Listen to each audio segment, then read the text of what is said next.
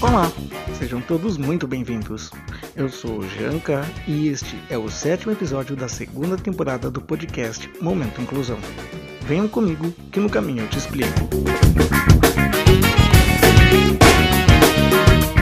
Tecnologia nos dias de hoje é uma coisa tão real até para deficiente visual. Eles são independentes a usar celulares, computadores, tablets, até TVs e smarts. Você tem um aparelho desses na sua casa?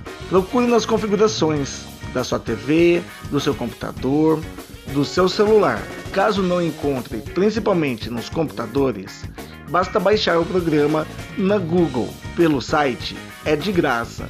O NVDA, leitor de telas Windows, auxilia os deficientes a navegarem pelo Google, YouTube, Facebook, até ler e-mails e notícias. Desenvolvido pela UFRJ, Universidade Federal do Rio de Janeiro, o programa DOSVox, que já tem mais de 30 anos, tem as versões mais recentes para acompanhar a tecnologia e trazer mais conforto e independência para os deficientes. Dentro da plataforma tem jogos, páginas de notícias, navegador de redes sociais, rádios online, até chats de bate-papo.